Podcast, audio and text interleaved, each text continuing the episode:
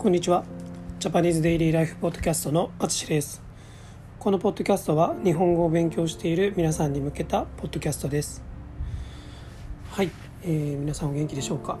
えー、っと最近ねずっと文法シリーズ N4 をしてたんですけど今回は旅行の話をします、えー、今週、えー、今週じゃないな。先週か。はい。僕の母と姉ですね。が日本、えー、北海道に来ました。はい。カジュアルに言うとまあお母さんとお姉ちゃんですね。はい。それで、えー、妻も休みを取ってくれたので4人で旅行をしました、えー、その話をしますね。はい。今回はこの北海道らしさを楽しむということで富良野という場所に行きました、えー、人によって北海道のイメージは違うんですけど日本人は富良野の方のちょっと、まあ、壮大なっていうまあすごい広くて、えー、大きな景色をイメージする人が多いかもしれません、えー、それはきっとあの過去の旅行会社の、えー、北海道旅行のプロモーションですね。はい。イメージ戦略だと思うんですけどまあ見事に日本人の記憶に焼き付いてると思います、まあ、それはさておき、えー、千歳から車で富良野へ、えー、富良野へ行ってきました、えー、ちょうどラベンダーシーズンなので行ってきました。はい、えー、千歳からは車で2時間ちょっとですね。はい。富良野に着きます。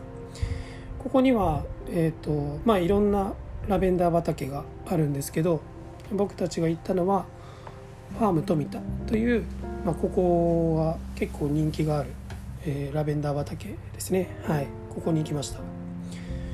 6月の下旬だったんですけどうんえっとそのラベンダー自体はちょっと早い感じかな、まあ、満開というか、まあ、すごい綺麗に咲いているというよりかはちょっと早い感じでした。うん。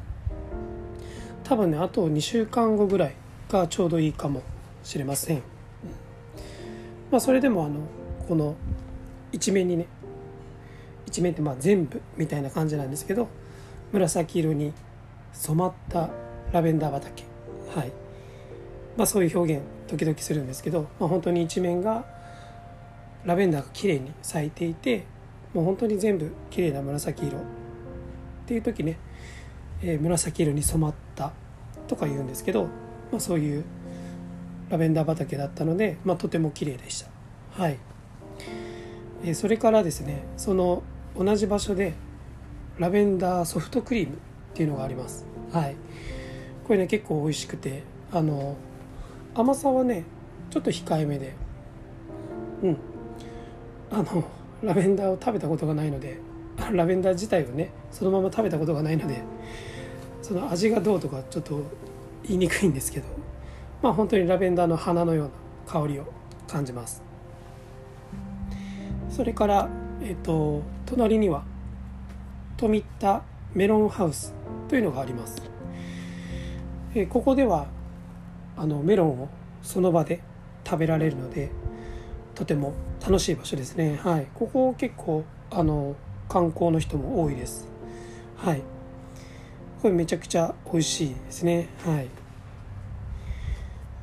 でえっ、ー、と富良野のラベンダーのシーズンですね。はい。まあ6月の中旬ぐらいから7月の終わりぐらいまでなんですけどまあ一番いい、えー、なんだろう。一番いいシーズンは7月中ですね。